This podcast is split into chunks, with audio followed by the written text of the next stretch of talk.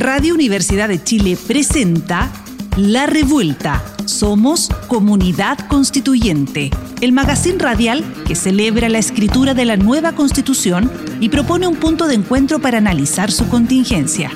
Nos acompañan las opiniones de Nona Fernández, Carolina Redondo, Daniel Urrutia y Constanza Valdés.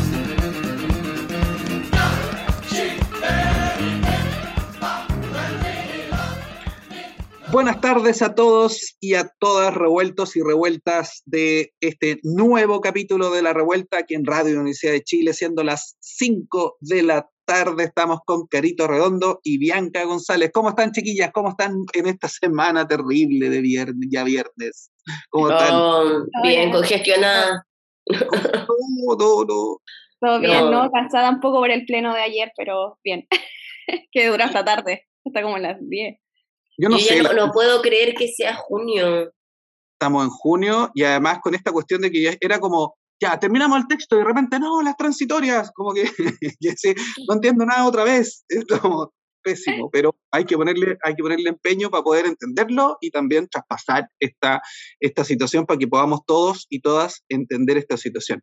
Pero en la revuelta, siempre, siempre, siempre, tenemos premio para nuestros fieles radioescuchas, porque tenemos el concurso, o cuál era la frase de la semana más bien. Comparar los dos tercios que hemos propuesto solo por cuatro años con los dos tercios que Guzmán dejó para siempre es bastante exagerado. Solo buscamos un periodo corto donde el foco esté en la implementación. Las críticas son bastante desproporcionadas. Se requiere estabilidad en su inicio, simple. Mm, y esa frase la dijo la constituyente. Yanis Meneses. Yanis Meneses. Oye, sí, pero esta es la frase de la semana pasada, por cierto. Sí, por supuesto. Este tiene un premio, ya está, está como se llama, adquirido, que otra vez mi amigo Omar no ganó. Debo, que decirlo, mi amigo Omar siempre participa y nunca gana y se queja. ¿Quién ganó este premio? Arroba la vitamina guion bajo R, profe Rocío. No es vocación, es explotación. Felicitaciones a la profe Rocío que ganó el libro eh, por una vía chilena a la plurinacionalidad, intervenciones de una década, 2010-2020, de Salvador Millaleo. Del profesor Millaleo. decir nuevamente que los libros quedarán en la radio y se pueden retirar ahí en Claro 509 Providencia, en horario de oficina, obviamente. Y ahora vamos a la siguiente sección preferida de los niños y niñas de la revuelta, que es el boletín en alianza justamente con la neta. Así que vamos para allá. ¿Qué pasó esta semana? Comenzó el nuevo mes y las comisiones de armonización, preámbulo y normas transitorias finalizaron con importantes decisiones para el borrador, siendo esta última la que esta semana se enfrentó al Pleno y presentó su primer informe con las disposiciones transitorias. Además, desde el 23 de mayo hasta hoy, 3 de junio, convencionales estarán desplegados por sus territorios para difundir información sobre el borrador de la nueva Constitución. Avanza la armonización, ya hay una nueva versión del borrador del texto constitucional con 11 capítulos y la distribución de los 499 artículos en estos. La disposición queda de la siguiente manera. 1. Principios y disposiciones generales. 2. Derechos fundamentales y garantías. 3. Naturaleza y medio ambiente. 4. Participación democrática. 5. Buen gobierno y función política. 6. Estado regional y organización territorial. 7. Poder legislativo. 8. Poder ejecutivo. 9. Sistemas de justicia. 10. Órganos autónomos constitucionales y 11. Reforma y reemplazo de la Constitución. Esta semana se presentaron las sugerencias de correcciones a la Secretaría Técnica entregadas por Rodrigo Bermúdez y Claudia Poblete para incorporar en la propuesta. A su vez, se estableció que el domingo 5 de junio hasta las 23.59 horas se recibirán indicaciones para subsanar aspectos de redacción, lenguaje claro, definir un tiempo verbal y conceptos por uniformar la Comisión de Normas Transitorias presentó ayer ante el Pleno su primer informe que contenía 58 normas transitorias que buscan regular la forma en que progresivamente se va a ir implementando la nueva Constitución.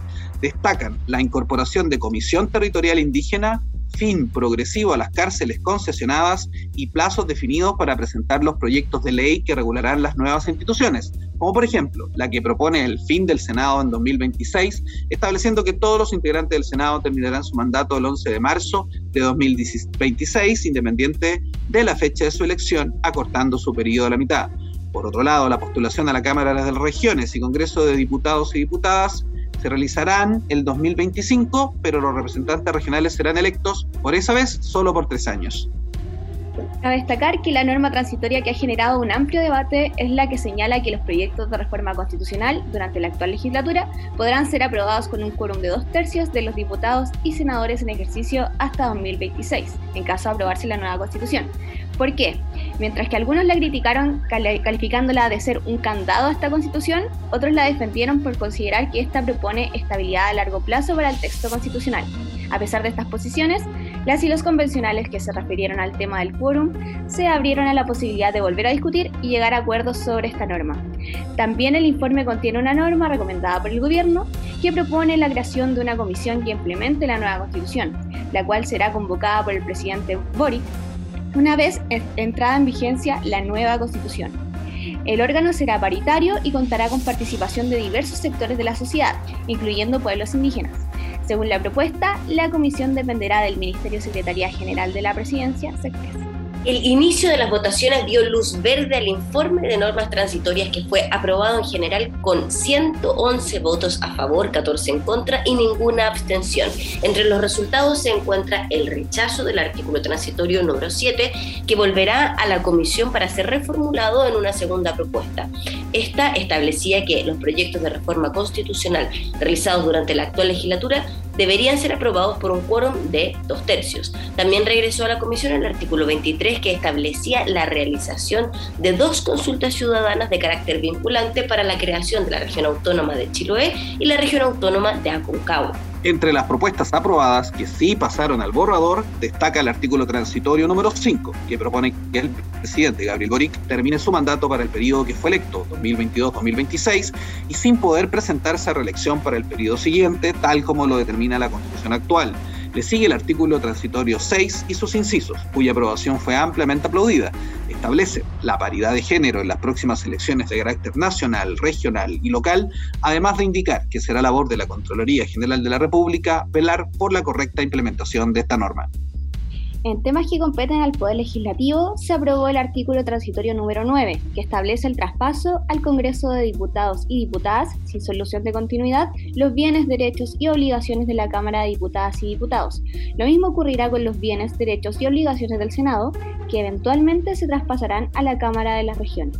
Respecto a la administración regional, pasa al borrador el artículo 19 que puntualiza a la región autónoma y a la comuna autónoma como sucesoras legales del actual gobierno regional y de la municipalidad respectivamente. A su vez, la norma garantiza que los funcionarios de estas entidades pasarán a desempeñarse en los nuevos órganos sin solución de continuidad. El artículo transitorio número 29 también alude a la figura del presidente y sus funciones, pues establece que éste deberá presentar proyectos de ley que tengan por objeto la creación, adecuación e implementación de los siguientes sistemas. Sistema de Seguridad Social y Sistema de Cuidados en el plazo de 12 meses, Sistema Nacional de Salud en el plazo de 18 meses y Sistema Nacional de Educación, de Educación Pública y Sistema Integrado de Sueldos Públicos en de sueldos públicos en 24 meses. Cabe señalar que los plazos estipulados en el artículo se contarán a partir de la entrada en vigencia de esta Constitución. La Comisión de Preámbulo ya cuenta con su propuesta aprobada en general, cuya extensión consta de cuatro párrafos. Es por ello que, por ejemplo, hay un, párrafo que hace referencia al estallido social como hecho histórico definitorio, y dice así, considerando los dolores del pasado y tras un estallido social, enfrentamos las injusticias y demandas históricas con la fuerza de la juventud para asumir esta vía institucional a través de una convención constitucional ampliamente representativa. También se incorporó el desafío de enfrentar el cambio climático como un deber ante la actual crisis climática y de recursos que remece al mundo de la que Chile no está ajena. Y dice así, en este contexto hemos decidido mirar hacia el futuro con esperanza y cambiar nuestro destino sin importar el origen, la condición o las creencias de cada cual para construir una sociedad justa, consciente de su relación indisoluble con la naturaleza, amenazada por la crisis climática que promueve una cultura de paz y diálogo con un compromiso profundo por los derechos humanos, la justicia, la igualdad y la libertad. Finalmente, ayer En sesión plenaria se aprobó con 103 votos la propuesta de la mesa directiva que establece un quórum de dos tercios para la aprobación de la propuesta de preámbulo por el Pleno. Mientras tanto, se queda a la espera de la fecha para votar dicha propuesta que de manera extraoficial se ha sugerido que podría ser el próximo 23 o 24 de junio. ¿Qué más pasó esta semana? El pasado martes, la mesa directiva de la convención acordó algunos puntos claves. Entre los acuerdos tomados se encuentra el de realizar dos actos de cierre del proceso constitucional, uno de carácter ciudadano y popular, en el que se haga una entrega simbólica del texto a la ciudadanía, y otro de carácter formal y republicano, en el que se entregue el proyecto de nueva constitución al presidente Gabriel Boric, y este último se desarrollaría el lunes 4 de julio a las 10 de la mañana en el Salón de Honor del Congreso Nacional. Oye, otra vez se ha producido una, una avalancha de información y de situaciones que por lo menos a mí me tiene con la cabeza así llena tratando de entenderlo, ¿no? ¿Qué les parece esta semana? ¿Cómo, cómo lo ven, eh, Bianca, Carito? ¿Qué, ¿Qué cosas ustedes rescatarían de lo que ha pasado que les parece más importante dentro de esta cantidad enorme de información? No, yo quiero que tú expliques eh, al aire algo que para quienes no, para quienes somos mortales, eh, a lo mejor y lo leen no van a entender. ¿Qué es cuando se dice sin solución de continuidad? Oye, esta es una frase que ocupan los, abogados permanentemente ¿eh? y, y, claro, mira, significa básicamente sin interrupción. Continúa nomás. Pero es la gracia de ponerle sin solución de continuidad. Puro, ah, o sea, por ejemplo, la y los funcionarios municipales que van a tener que pasar a estos nuevos órganos tienen que seguir desempeñando sus funciones en esa institución. Sin interrupción. Con eso era suficiente, pero, pero parece que les queda más bonito sin solución de continuidad. Mm. No estamos de acuerdo con eso. Queremos lenguaje simple, eso también debería ser lenguaje un, claro, un derecho. Leguleyos y leguleyas. Oye, ¿qué me parece? Nos parece intenso. Yo creo que la Bianca lo, lo vive incluso mucho más en cuerpo que, que uno, ¿ah? pero, pero me parece muy intenso porque cada vez más se, se siente real este proceso, digo real, eh, en su materialización. Eh, todavía estamos en este momento de cuándo, eh, cuándo va a, a, empezar a aplicarse. Sabemos que la entrada en vigencia va a ser 10 días posterior a su publicación en el diario oficial, o sea, sabemos que durante el mes de septiembre, probablemente justo casi llegando a esa semana de fin de semana largo del 18, 20 por ahí, eh, ya debería estar como entonces en vigencia si es que se cumplen nuestras premisas de la prueba que sin duda sí va a ser. Pero, pero yo lo encuentro impresionante, lo encuentro impactante, lo encuentro vertiginoso yo tengo un poco como el corazón dividido, porque por una parte estoy muy contenta porque siento que se está como ya por fin terminando como el proceso constituyente, pero también me da como un poco de nostalgia de todo el tiempo que hemos estado cubriendo, así como muy a fondo, día a día, muy metidas en lo que pasa en la Convención Constitucional, entonces como sentir que se acaba como que igual da un poquito de pena, pero igual rescato que como que siento que ya eh, hay muchas cosas importantes que han pasado y que me gustaría destacar. Por ejemplo, que ya se terminó la comisión de preámbulo, ya como que tuvieron su última sesión y ya solamente lo que va a quedar es que se eh, apruebe o rechace la propuesta de preámbulo que salió de ahí.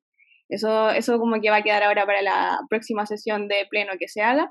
Y también, bueno, la, la votación de ayer fue súper importante porque al final todas estas normas transitorias que, que, se aprobaron, al final van a pasar a ser parte del borrador de una constitución. O sea, primero tienen que pasar por la comisión de armonización para, para ver todo el tema como de la coherencia, que quede la norma así como mm, redactada como de la mejor forma posible. Y bueno, como que después, eh, evidentemente, como que pasa el borrador de la Constitución y hay una norma que me llamó mucho la atención y que me gustaría que quizás profundicemos en ella, es que es una norma que, se, que establece los plazos para presentar los proyectos de ley que van a dar eh, lugar a la creación de los sistemas para concretar los derechos sociales, todo el, derecho a la educación, el, el sistema de, eh, de, seguridad social, de la salud. Hay muchos que ya como que tienen sus plazos definidos como de entrega de de los proyectos. Entonces eso siento que es muy destacable porque ya estamos como un paso más adelante de, como de la concreción al final de los derechos sociales.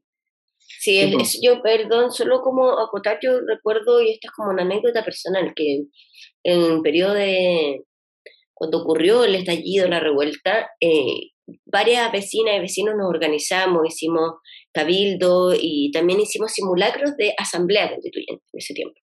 Eh, y fue, y fue muy intenso, fue muy bonito, nos dimos cuenta también en ese proceso de algo que de, manera chiquitita, muy local, que éramos mm, personas que nos agrupamos eh, más o menos con un interés común, teníamos diferencias sustanciales una y otro. Mm. Pese a medianamente estar convencida y convencido que había que eh, cambiar la nueva constitución, etc. Y me acuerdo que en ese momento eh, invitamos a conversar aquí al parque a quien hoy también es convencional constituyente, Fernando Atria. Y una de las preguntas que más se le hizo tenía que ver con lo que acaba de decir la Bianca. ¿Qué pasa con las leyes? Como que la gente estaba muy preocupada de las leyes. ¿Qué pasa con las leyes? ¿Qué, qué, y, y, ya, y, cuando se aprueba un nuevo texto, que hay leyes que van a quedar obsoletas, ¿qué va a pasar? Como, mm. y, yo creo que en el fondo esa es, no sé, a mí me llamó la atención que esa fuera una gran preocupación, como uno tendría a pensar que a veces estamos muy alejados de nuestras legislaciones, incluso de nuestros legisladores, eh, por distintos motivos, por desconfianza, también por desconocimiento, pero, eh, pero me llamó la atención y, y, también es algo que hoy día pone la Bianca aquí, es en el fondo cómo, cómo se sigue avanzando. Oye, ah, hay, hay hartas cosas que, que yo quisiera contar, ¿ah? pero hay, hay, una, no quiero dejar pasar esto. Primero, que yo creo que estamos todos más o menos un poco, un poco más en la pasta del proceso constituyente. Estamos así como subsumidos. Y lo que dice la Bianca es heavy porque va a terminar y vamos a quedar todos con abstinencia de diálogo constituyente. Eso es lo que nos, va a pasar. Viudo, con abstinencia, todo mal. Pero quiero unirlo, este, este tema de lo que dice la Carito, que es súper, muy, muy, muy importante, con esto de los dos tercios que se está discutiendo, o sea, que cómo proteger también el proceso, la, constituyente, ¿no? Cómo proteger el texto una vez aprobado, si es que se aprueba. Porque no podemos olvidar, yo creo que es muy legítimo, eh, y eso eh, se junta con, con, lo que estamos conversando, me parece, porque nosotros tenemos ahora el poder constituyente, y, y se está expresando el poder constituyente en unas en una, en una constituyente que fue elegida con ciertos criterios, o sea, con criterio de paridad, con escaños reservados, ¿no? Con una representación territorial con independientes, ¿no? Etcétera. Y eso es sustancialmente distinto a las reglas de elecciones de la constitución de, de Pinochet. O sea, eso hay que, ser, hay que decirlo muy claramente. Entonces, cuando se intenta decir, no, es que el candado, que no sé qué, o es que, que ahora quieren hacer lo mismo, y que por lo menos como, el, ya que nombramos al profesor Atria, el abanderado de Atria, que es como, no sé, familiar de Guzmán casi por decir dos tercios otra vez, están sustancialmente equivocados, porque no es legítimo que luego, eh, que luego el mismo Congreso elegido con con los criterios de los 80, de la dictadura, de la dictadura en el fondo, con los criterios de esa constitución eh, cívico-militar, digámoslo en esos términos, eh, que no tiene la legitimidad del nuevo proceso constituyente, vaya sin, en el fondo, con, casi con una mayoría simple, desbaratar la construcción que se está haciendo en el, en el nuevo texto constitucional que se va a aprobar. Entonces podemos tener la paradoja de que se aprueba el texto y a renglón seguido el Senado y el Congreso actual, por una, por una reforma constitucional, por ejemplo, eliminan la Cámara de las Regiones. Eso es, es una posibilidad. No estamos hablando... ahora, yo, yo ahí, y me parece súper bueno porque vuelvo al punto que, que, importante es que no siempre por pertenecer a un mismo grupo estamos tan de acuerdo, porque creo que eso parte de la mala fe en las personas. Eh, y lo encuentro súper fuerte eh, y yo creo que precisamente lo que a mí el proceso constituyente me da y me deja es esperanza. Eh, como quiero, creo que sería un error político y también creo que en algún punto las y los congresistas medianamente lo saben, sería un error político muy grande, pero muy grande venir a, a, a reformar por esa vía parlamentaria una, un proceso en el que muchas y muchos tenemos esperanza. Ahora, creo que también hay un gran error cuando uno trata de robarse la, la, representatividad de, que, que, se va a ver expresada recién el 4 de septiembre. No sabemos cuál va a ser ese resultado. No sabemos si efectivamente esto que tú pones en valor y que yo también valoro, eh, en un porcentaje eh, importante de la ciudadanía también lo considera valioso.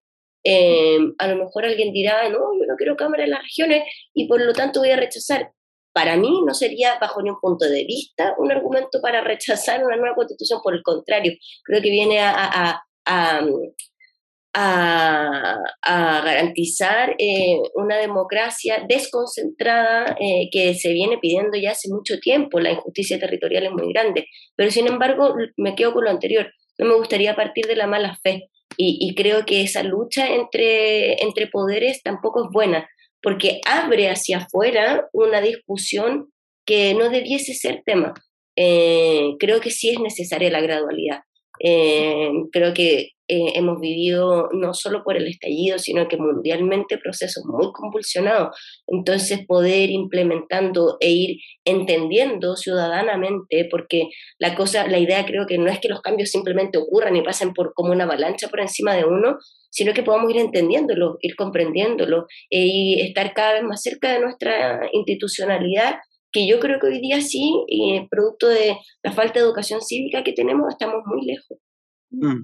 Es verdad lo que dice Caro, pero igual hay un punto muy importante respecto al tema de los dos tercios, y de hecho se, se mencionó mucho ayer durante el debate en torno a esa norma que al final como que era muy importante considerar que al final lo que, lo que se está haciendo con, con, las normas del borrador de nueva constitución es que hay competencias claras como que va a tener el Congreso frente a la nueva constitución. Entonces, de hecho me acuerdo de una, como de una de las razones que que eh, eh, dijo Mauricio Daza, el convencional, como para poder defender como el, el quórum de los dos tercios, que dijo que, que, al final como que el Senado es una institución como incumbente, entonces como que no debería como tener atribuciones para poder reformar la nueva constitución y por eso también como la importancia como de los dos tercios como hasta el 2026 y entonces como eso no se me quedó dando vuelta también ese, ese argumento porque al final, claro, es una institución que va a desaparecer del sistema político en caso de aprobarse una nueva constitución, entonces igual hay mucho interés ahí como de por medio que también hay que mm. considerar. Sí, yo incluso creyendo en la bondad de las personas, eh, a mí el, el, tráfago político me ha enseñado que eso es una, una situación que, que, hay que tenerla, confiar, pero, pero tratar de eh, hacer todo lo posible para que se defiendan los procesos sociales. Entonces, hemos tenido en la historia chilena los retrocesos que hemos tenido terribles, y creo que hay que ser, hay que ser con estrategia, con inteligencia, pero con mucha información. Entonces, mucha información justamente para que lo que dice la Carito, o sea, la gente que está, eh, que va a votar el 4 de septiembre, pueda tener todas las cosas encima de la mesa, pueda saberlo, pueda entenderlo, pueda escucharlo, leerlo y tome una decisión informada y ojalá podamos arrasar el 4 de septiembre otra vez. ¿no? Pero, Oye, y yo quiero, quiero destacar, sí, que pareciera ser que como esos temas son tan importantes, temas que, que realmente eh, como que tomaran la agenda, pero son intereses de grupos muy pequeñitos, eh, porque finalmente eh, todo lo que tiene que ver en la aprobación de normas transitorias con paridad, por ejemplo, pasó así, pero rápidamente. No se rechazó, no vuelve, no, no sé cuánto. Algo que al, principio del proceso, antes de que se instalara la convención, sonaba como a, algo terrible, que, como homologado a, ay, no sé. Discriminación, la dictadura de género, como. ¿sabes que Ideología, ideología de género en eso quiero destacar eh, que somos eh, un país latinoamericano haciendo historia eh, a nivel mundial, porque se implementa constitucionalmente temas de paridad, es decir, viene la justicia, viene, se viene a hacer justicia constitucionalmente y eso yo lo, encuentro, lo encuentro muy destacable, destacable no solo a nivel nacional, creo que las repercusiones que pueda tener la implementación de aquello van a ser muy, muy, muy positivas, sobre todo para las que vienen. Bueno, de todas maneras, eso, estos comentarios nos quedan mucho, mucho por conversar. Eh, hay que tener ojo también, y solo como el último comentario, con el fetichismo legal. Entonces, nosotros, claro, hay que establecerlo, pero lo otro es, hay que seguir movilizados y movilizadas. O sea, hay que hacer comunidad, hay que seguir, ¿cómo se llama? En este caso, leyendo, informando. ¿Y por qué? Porque una cosa es que diga la norma y otra cosa es que se como ya hemos, hemos visto en la historia del país. Em, vamos ahora, en la continuación de nuestro programa La Revuelta, a una de las secciones que se ha convertido en una de las mejores secciones. ¿Por qué? Porque justamente vamos a eso, a los significados de las cosas. Y ahora toca él. El silabario constituyente. El silabario de hoy es democracia paritaria. Democracia paritaria, el Estado reconoce y promueve una sociedad en la que mujeres, hombres, diversidades y disidencias sexogenéricas participen en condiciones de igualdad sustantiva, reconociendo que su representación efectiva en el conjunto del proceso democrático es un principio y condición mínima para el ejercicio pleno y sustantivo de la democracia y la ciudadanía.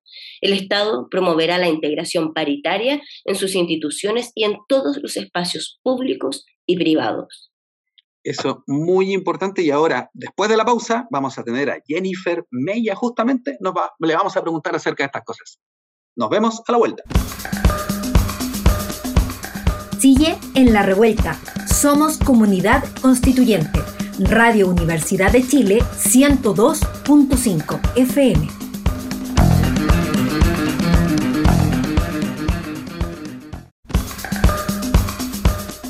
Ya regresamos a La Revuelta, espacio para conocer la actualidad sobre el proceso constituyente. Revueltos y revueltas, volvemos de la pausa y ahora les queremos presentar a una querida amiga, Jennifer Mella, abogada de la Universidad de Chile, activista lésbica y feminista, diplomada por la Universidad de Chile y ha trabajado en derechos humanos, mujer en familia, infancia, se dedica al ejercicio de la profesión en Ovalle, en áreas de familia, laboral, civil, etc. Dice que por ahí averiguamos en internet porque en la revuelta hacemos la pega, que también es agricultora, ¿será? Y que trabajó en el poder judicial, es cierto, es verdad, fue funcionaria, y que estuvo en la Comisión de Forma de Estado y ahora en la de transitoria o de armonización. ¿Cómo estás, Jennifer? Hola, hola, muy bien, muchas gracias por la presentación y también por la invitación. Es verdad, trabajé en el Poder Judicial en la región de Coquimbo y sí, pues me dedico desde que estoy de vuelta en el campo a aprendiz de agricultora, como digo yo. Qué entretenido, qué bueno vamos al, detalle. ¿Qué preguntas tenemos para Jennifer? oh, yo, Ah, Bianca, Bianca, Bianca. no se peleen. Es que ayer fue histórico, entonces como que yo creo que hay hartas preguntas, ¿no? Sí, de hecho yo tengo una duda de la jornada de votación de ayer, del primer informe de normas transitorias. Me quedó la duda de quizás por qué se rechazó eh, la norma, el artículo 23, creo que era que decía que iba, se iba a hacer una consulta, o sea, dos consultas ciudadanas para la creación de la región autónoma de Chiloé y la de Aconcagua. Y tuvo, tuvo como 17 abstenciones, creo, el resultado de esa votación, y entre esas abstenciones estaba la tuya. Entonces te quería preguntar qué, oh. por qué se rechazó, eh, no sé si sientes que le faltó algo a la norma, qué, qué se debería mejorar, si que se va a presentar de nuevo como en el informe, el segundo informe de, que salga de transitoria.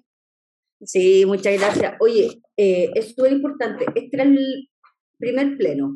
Queda uno que es el del 14. Eh, siempre que las normas llegan con una falta de, de, conversación entre las partes, pasa esto. Es una norma súper extensa. Eh, yo creo que ese es uno de los problemas. Y el segundo que hay que despejar también es el tema de sobre qué se va a realizar la consulta y si es necesario ponerle un plazo tan acotado sin, por ejemplo, las cosas que cumplen las otras regiones cuando se forman. Eh, cuando se formó la de Ñuble o la de los ríos, tienen que llevar, al igual que las comunas, informes de factibilidad financiera territorial y habitacional. Y yo creo que también hay que eh, en la norma poner esos prerequisitos que yo entiendo que los cumplen, los han cumplido durante distintas etapas. Aconcagua lleva más de 10 años luchando por ser región y en algún momento la expresidenta Bachelet había hablado también muy fuertemente de la posibilidad de que lo fueran. Entonces yo creo que la norma le falta complementar que tenga los informes favorables para que no sea como, oye, cualquiera puede, porque hay 28 provincias en Chile que quieren ser región, cualquiera puede, digamos, hacerlo automáticamente y eh, acortar un poquito la norma y definir si va a ser solo un plebiscito en, la, en las provincias involucradas o en la región. Pero es una norma muy importante porque viene de una iniciativa popular que juntó casi 17.000 firmas, la mayoría de ellas en el archipiélago de Chiloé, y que tramitamos con harto cariño en forma de Estado. Pero finalmente eh, lo que queríamos era eso, incorporar algunos elementos que habían levantado alerta, principalmente de voces expertas que han tramitado antes eh, la constitución de regiones. Por eso fue también mi abstención ayer, pero obviamente explicada a los constituyentes de de, de Chiloé y Aconcagua. Pero oye, Jennifer, ya hablando justamente del, tema de las transitorias, ¿tú le puedes explicar a, a nuestros escuchas revueltas y revueltos, esto de las transitorias, ¿de, qué se trata? Porque, claro, parece transitorias, pero ¿qué, ¿cuál es su significado? ¿Por qué es tan importante? ¿Por qué, ¿Por qué estamos discutiendo esto ahora, por ejemplo?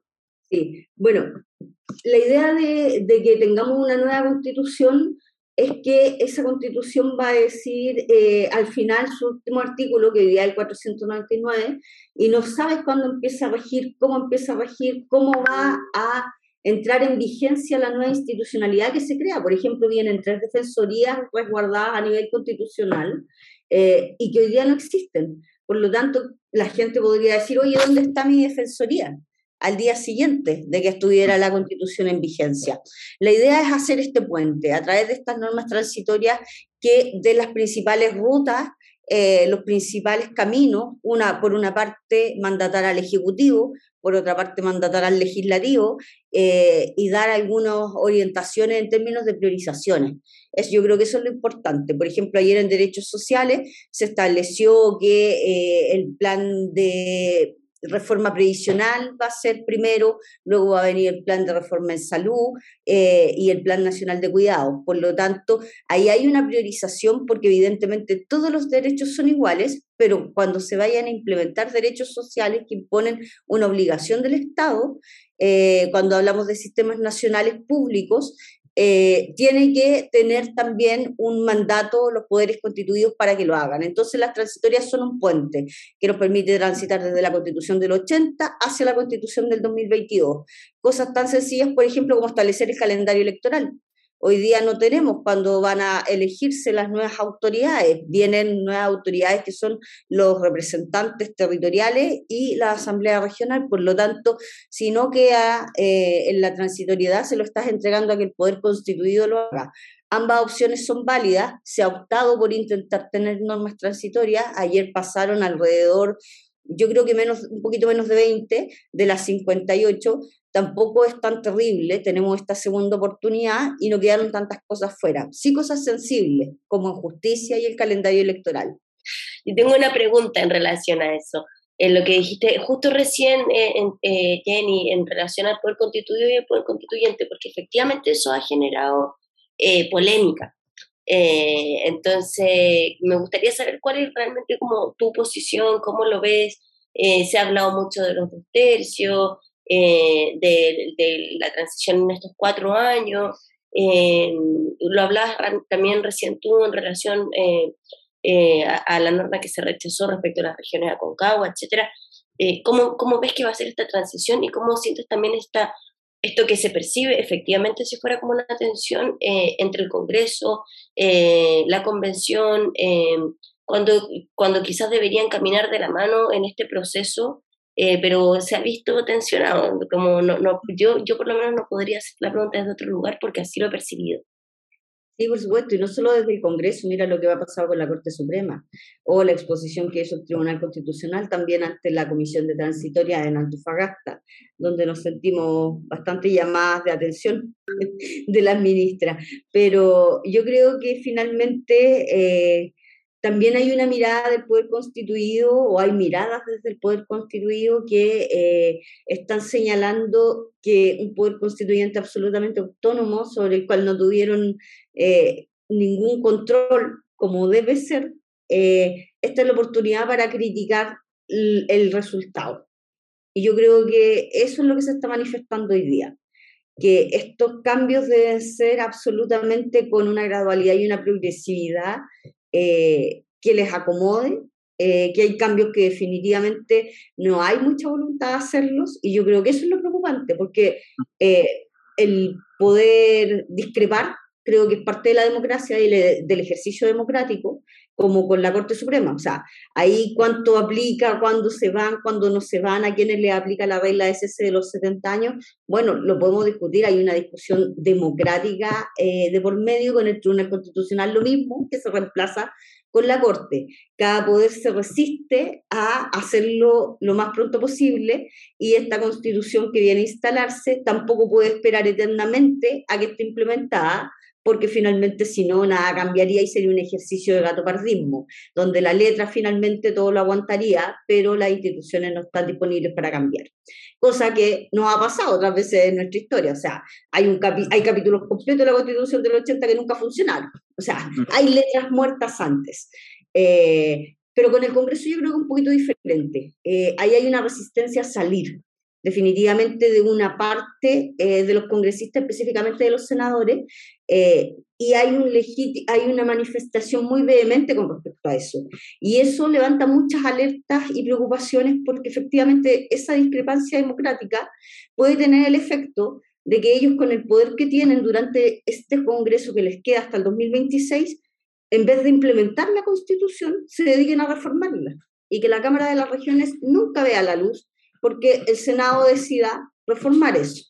Y eso es lo que a su vez generó también la reacción en el Poder Constituyente de decir, oye, protejamos la Constitución y pongamos una fecha de término cierta y definitiva para los dos tercios, pero que sea el 2026, cuando se elijan las nuevas autoridades y cuando funcionen los nuevos quórum y listo, se acabó. Eh, para que el eslogan no sea aprobar para reformar finalmente, sino que aprobar para implementar.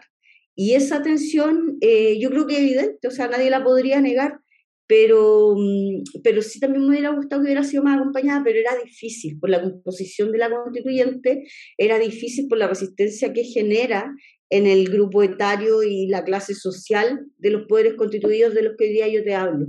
Y yo creo que esa es la dificultad, que hoy día se muestra una vez más la decisión eh, súper fuerte entre la ciudadanía y su élite política que está en los poderes constituidos. Y yo creo que eso es lo que la gente hoy día está demandando, que a lo menos se devele. Evidentemente la transición tiene que ser gradual, progresiva, para demostrar una seriedad, pero esa gradualidad, progresividad en un país como Chile, que es democrático hoy día, que es moderno, que tiene servicio civil, que tiene Consejo para la Transparencia, que tiene recursos, se puede hacer de una manera... Eh, es decir, como dice una de las normas que ayer no se aprobó, que decía hasta cinco años esperar que mm. todo cambie de aquí a cinco años estructuralmente.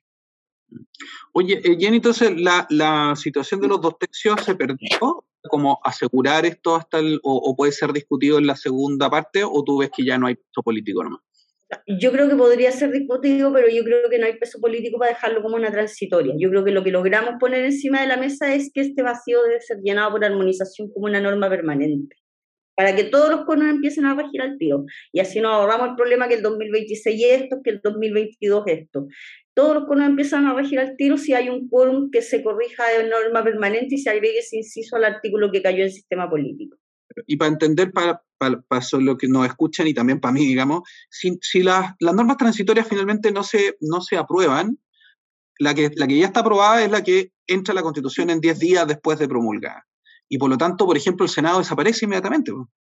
Es que yo creo que desaparezca inmediatamente porque están en ejercicio las autoridades. Tú podrías tener dos interpretaciones y decir, oye, hay que llamar a elecciones inmediatas globales de todas las autoridades del país porque no hay transitoria con respecto al calendario electoral. Eh, siempre la parte orgánica tiene una transitoriedad mayor que lo dogmático, quizás, eh, pero también podrías decir, le estás dejando y regalando y bandejeando a esos mismos poderes constituidos, como el Congreso, la posibilidad de que ellos definan eh, la transitoriedad. ¿Cuándo? Mm. Y yo creo que si queremos precaver en cosas de escalones, o sea, saltar a no tener transitoria es el último escalón. Eh, saltar a tener una, una, aplicación inmediata del primero, pero obviamente eh, en la Convención Constitucional ya lo hemos vivido durante 11 meses, por lo tanto no debiese ser una novedad para nadie. En esto nadie queda contento, pero logramos un consenso. Y el mm. consenso yo creo que también es buscar una norma intermedia en la que no le entreguemos esta facultad al poder eh, constituido del Congreso y podamos ser capaces de construir una norma de calendario electoral que nos satisfaga y que satisfaga las necesidades de la gente que está esperando los cambios, pero también eh, las debidas normas, por ejemplo, que ayer cayeron de Fuerzas Armadas, de policía, normas que faltan de justicia, para que los jueces también eh, porque los jueces no salen a criticar el texto, o sea, no salen a criticar que, que se tienen que ir más de 100. Los mm. jueces salen a criticar que el texto está mal. Entonces, mm. también hay una, hay, o sea, cada grupo también hace una defensa corporativa de lo que quiere y apunta hacia donde quiere. Por lo tanto, eh, deja de mantener su neutralidad frente a la entrega de información eh, cuando se ven afectados de una manera desproporcionada. Y eso hay que tenerlo claro y lo ha hecho el Poder Judicial siempre. O sea, acuérdense de, lo que pasó con la Alejandra Mato cuando sacó el libro, tuvo que mm. salir arrancando. Entonces, hay persecuciones, hay, hay mm, hay cuestiones que pueden, digamos, detonarse a raíz de no llegar a acuerdos. Por lo tanto, siempre esa es la invitación. Conversémoslo, resolvámoslo acá, porque acá está la mejor posibilidad democrática hoy día, está, digamos, acá, acá está la, mm, la posibilidad. Si no la ocupamos, evidentemente los poderes constituidos la van a, la van a aprovechar cuando ya nosotros no existamos y nos disolvamos el 4 el 4 de julio. Jennifer, eh, a mí me gustaría profundizar sobre la norma del calendario electoral precisamente porque esa, claro, se rechazó entera. Y bueno, como que lo que más llamaba la atención, por decirlo así, era como que se proponía al final al Senado en 2026. Entonces te quería preguntar, no sé si ese rechazo como a esa norma en particular como que se tenía previsto de cierta forma y cómo se va a resolver, como no sé si tienen como ya pensado quizás desde tu colectivo como una nueva propuesta o, o como qué hacer al respecto de esa norma precisamente como del calendario electoral. Sí, me ha gustado la forma de trabajar en transitorios porque no ha sido por colectivo, ha sido desde el colectivo de la prueba hasta la coordinadora plurinacional. Entonces ahí se tratan de buscar los acuerdos eh, y yo creo que ahí es donde también hay que ir a resolverlo de nuevo. No sé si hay que separar la norma para distinguir por una parte eh, las autoridades eh, que se eligen en el 2025 versus las que se eligen en el 2024, para que quede clarísimo, esa puede ser una vía. Yo creo que la gran mayoría estamos porque efectivamente hay un corte limpio, que entre todas las autoridades que una puede visualizar van a existir a partir del 2026, solo se afecte eh, el mandato de elección popular de eh, una, hoy día actualmente vigente. Y creo que es un tremendo logro frente a todas las que tú podrías haber afectado y llamar a elecciones inmediatas y afectar el voto que cada una de nosotras ejerció. Eh, autoridades que por lo demás fueron elegidas eh, en medio de un proceso constituyente que estaba precisamente discutiendo su existencia, su continuidad y todo. Por lo tanto, creo que ahí es un punto sensible. Nosotros sí estamos porque la Cámara de las Regiones eh, se elija el 2025 para que se acople el 2028, por lo tanto van a tener un mandato solo de tres años, con las elecciones subnacionales, porque esa es la idea, que todo lo que sea, gracias al Estado regional, todo lo que sea subnacional se elija en conjunto para que tenga una coherencia. Pero creo que allí la conversación va a ir sobre por si separar las normas, sobre si mantener esas fechas y sobre precisar algunas fechas de, asumir, porque si bien habían, habían pequeños detalles, por ejemplo, pero que no podían pasar de todas maneras, que era que los alcaldes asumían el 6 de diciembre eh, versus los, los, gobernadores y lo que sería la asambleísta regional que asumirían el 6 de enero. Entonces, ahí había algunos constituyentes que decían, no, pudieron asumir todo en la misma fecha, porque históricamente siempre los alcaldes han asumido el 6 de diciembre. Entonces, hay que ahí acordar ese tipo de cosas y yo evidentemente creo que eh, son cosas menores con respecto al calendario electoral y que en el fondo nos está empujando por detrás el que si no lo hacemos lo hace el Congreso, por lo tanto es una presión importante. Sí, yo te preguntarte de, de todo lo que ayer eh, se aprobó, para, para, tomar lo que, lo que quedó, me quiero quedar como con, con, lo positivo, con lo que ya está pasando, con lo que está eh, ya incorporándose. ¿Cuál crees tú que es la norma transitoria que es más significativa, clave, que nos va como guiando también en este proceso? Lo digo porque una de las normas que tuvo como la mayor aprobación, solo tres, eh, creo que fueron rechazos o abstenciones, eh, tenía que ver con la reelección presidencial. Entonces, preguntarte a ti, pero ¿cuál crees tú que es de todas las normas transitorias que se aprobaron ayer, que, que es la que en fondo consideras más significativa en ese sentido? Sí, bueno, la salía a celebrar a este mismo presidente, que era lo que correspondía, dijo. Sí. Eh, yo creo que ahí había una señal, había una señal de que efectivamente no se iba a caer en este juego que armó en algún momento la Marcela Cubillos, de que, oye, reelijan también al presidente. Eh, yo creo que ahí no se, no se caen esas trampas tontas que pone la derecha, que son cada vez más, más, más torpes, más evidentes. Eh, para mí, por supuesto, creo que una de las principales es la primera, porque efectivamente habla de cuando entra en vigencia, es una norma transitoria común en las distintas constituciones, pero no puedo dejar pasar la democracia paritaria, que creo que es súper importante el mandato que otorga a nivel no solo de autoridades unipersonales, sino que órganos colegiados, que afecta incluso a empresas estatales y semiestatales, y que empieza ya a, a correr la bolita de que efectivamente van, va a existir en Chile eh, una representación paritaria. Y la del Estado regional, que yo creo que empieza ya a echar las transferencias de competencia, los recursos, eh, un montón de cuestiones que son importantes para poder implementar esta nueva forma de Estado. Eh, creo que son cosas importantes que quedaron ayer. Y obviamente también la de los derechos sociales, que hace una, una yo creo que una priorización con un sentido de urgencia bastante importante, o sea, dar meses, meses para la tramitación de proyectos de ley, que también lo había anunciado el presidente, ya están en marcha. Por lo menos en ese camino sí, en teoría vamos en línea. Eh, en términos de hacer estas reformas estructurales. Eh, me parece que son cosas importantes y señales de, lo, de que esto era urgente, era para ayer, eh, y que se va a aplicar seriamente porque también se ha pensado, pero que, pero que tiene que echarse a andar. Así que no, contenta eh, y obviamente esperando ahí lo que falta es justicia. Eh, creo que ayer eh, cayeron algunas cosas que eran importantes también ahí, pero esperando corregir eso y las normas transversales y obviamente las de agua y minería. Y, y, feliz pues, de lo que se venga. O sea, pasó una norma que venía de la constitución del 25 en minería que hace un resguarda Codelco en manos del Estado. Y eso también es, es, importante dar esa señal. Entonces, contenta de que esas normas por lo menos ya estén, son un peso menos y vamos a trabajar de aquí al lunes por las siguientes.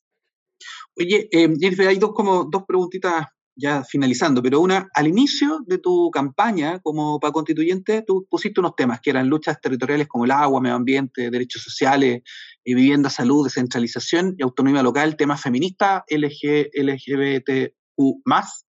Eh, ¿Lograron, lograste eh, tu cometido? Ahora mirándolo desde, desde, desde el final del proceso. Yo estoy súper satisfecha súper satisfecha con, con, lo, con, lo, que logramos. Creo que empujamos y, los márgenes de lo posible de una manera increíble. Que la constitución esté en las ferias libres, la ruralidad, la semilla, la soberanía alimentaria, para mí son cosas que yo traía de la región de Coquimbo de una manera muy importante, principalmente por la mesa rural campesina, por las comunidades agrícolas, por todo ese mundo eh, que sigue viviendo del campo sin agua, o sea, con una escasez hídrica ya salvaje qué decir del tema del agua, todo el nuevo estatuto eh, que ya la desprivatiza y hace que tengamos autorizaciones en el futuro y que ya no puede haber una acumulación porque van a haber una Agencia Nacional del Agua y un Consejo de Cuenca ante el cual se va a tener que acreditar el uso también eh, las demandas desde las disidencias sexuales. Tenemos a lo menos cinco artículos que hacen referencia de manera directa al derecho a la identidad, a la familia, a la igualdad sustantiva, pero ojo que también estamos incluidas en la, en la, no violencia y estamos también ahí en la democracia paritaria con, con la participación en cuota. Creo que eh, son ítems súper importantes y obviamente para mí la guinda de la torta de todo eso que, me causa mucha satisfacción es la concreción del Estado regional, porque creo que es una demanda que viene a otorgar justicia territorial y también la posibilidad, no solo a la gente de las regiones, sino a la gente de Santiago, que pueda pensar en regionalizar, eh, pero teniendo salud dónde va a ir, educación dónde va a ir, al igual que la tiene acá, porque yo creo que por eso concentramos acá más de la mitad de la población, porque efectivamente acá es donde están las posibilidades y así lo ha sentido Chile siempre, no con la constitución del 80, sino que en 200 años de historia republicana. Por lo tanto, yo creo que esa forma de comenzar a corregir esa inequidad territorial es eh, quizá el paso más transformador que se logró en, el, en la parte orgánica y obviamente haber liderado esa comisión y haber sido la comisión más exitosa y eficiente, eh, para mí es un tremendo, me voy, me voy súper orgullosa para la región de Coquimbo con eso y obviamente con muchas ganas de que simplemente pronto, serio, progresivo, pero de verdad, con hasta descentralización fiscal en la Constitución. Jennifer, y ya la última pregunta que te queremos hacer como a modo de cierre, eh, nos gustaría verte así como en cortito, como que nos respondas que por qué la gente debería aprobar el 4 de septiembre, el día del plebiscito de salida. Porque si cualquier persona eh, va a abrir este libro, eh, que es muy distinto al otro, y en cualquier parte que lo abra, va a poder reflejar alguna demanda o lucha social que representa a más del 80% de la población. Si no es a usted, a un familiar, un amigo, un vecino. Hay seguridad, hay certezas, hay mucha continuidad, hay emblemas, eh, hay libertad de culto, hay libertad también eh, para muchas cosas, eh, pero hay un catálogo de derechos de verdad del siglo XXI y hay una relación y una responsabilidad intergeneracional que nos habla de que no solamente estamos pensando en nosotros de cara al pasado o de cara a salvarnos solos, sino que estamos pensando en dejarle un país eh, a nuestros hijos. Y esa responsabilidad intergeneracional está en la relación con la naturaleza y yo creo que es una invitación también a mirarlo como las feministas como nos miraban antes las feministas, como una demanda muy menor, hoy día tenemos que mirar esa relación con la naturaleza también como una lucha que se viene y ojalá no lleguemos tarde. Este instrumento nos puede permitir no llegar tarde. Jennifer Mella, muchas gracias por estas palabras, estas reflexiones. Muchas gracias por estar en la revuelta y eh, un abrazo fuerte. Muchas gracias a ustedes y por la invitación. Muchas gracias.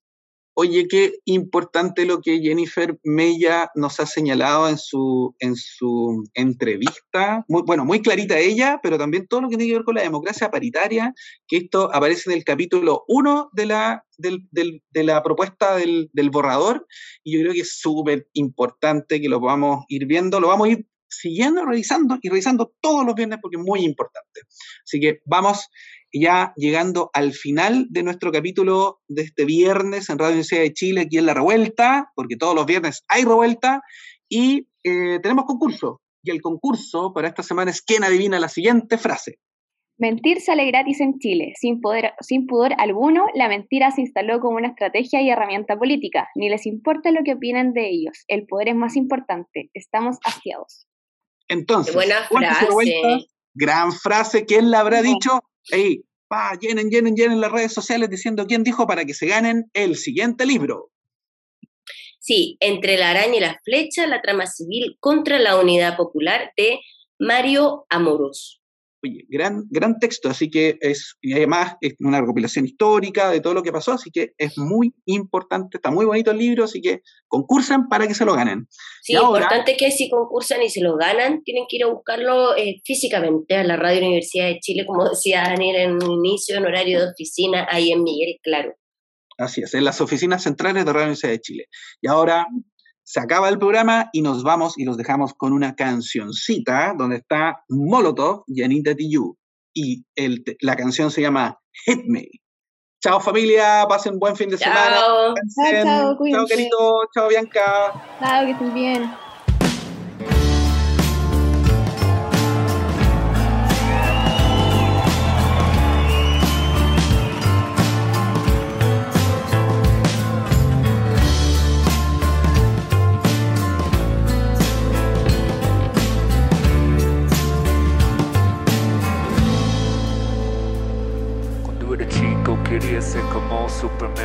Ya quiero ser diputado del PAN del PRI o del PRD.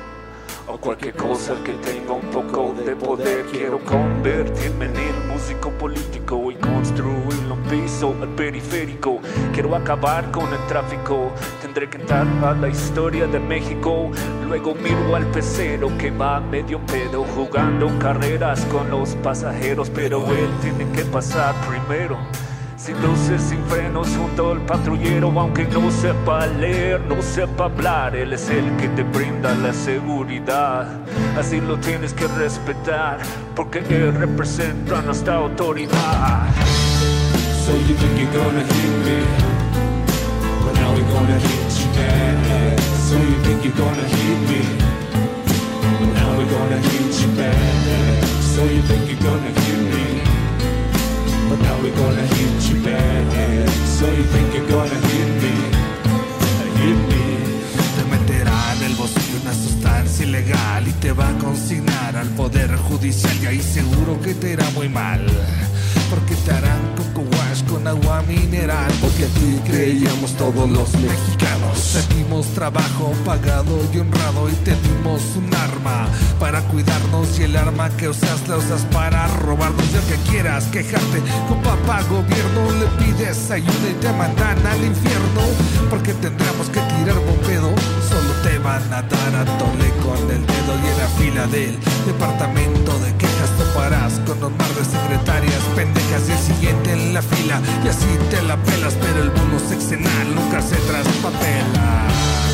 So you think you're gonna? We're gonna hit you back. So you think you're gonna hit me? Now we're gonna hit you back. So you think you're gonna hit me? But now we're gonna hit you back. So you think you're gonna hit me? Hit me.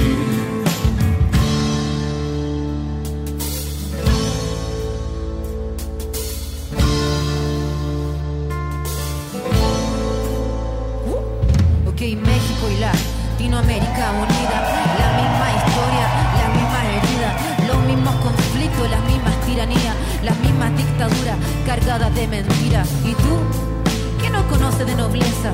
Porque tú sabes que en el fondo este pueblo piensa, nos une la lucha, nos une la fuerza. Un pueblo organizado es un pueblo con conciencia. Exigimos un cambio a los jefes de Estado, dueños de... Radio Universidad de Chile presentó La Revuelta. Somos Comunidad Constituyente. El magazine radial que celebra la escritura de la nueva constitución y propone un punto de encuentro para analizar su contingencia.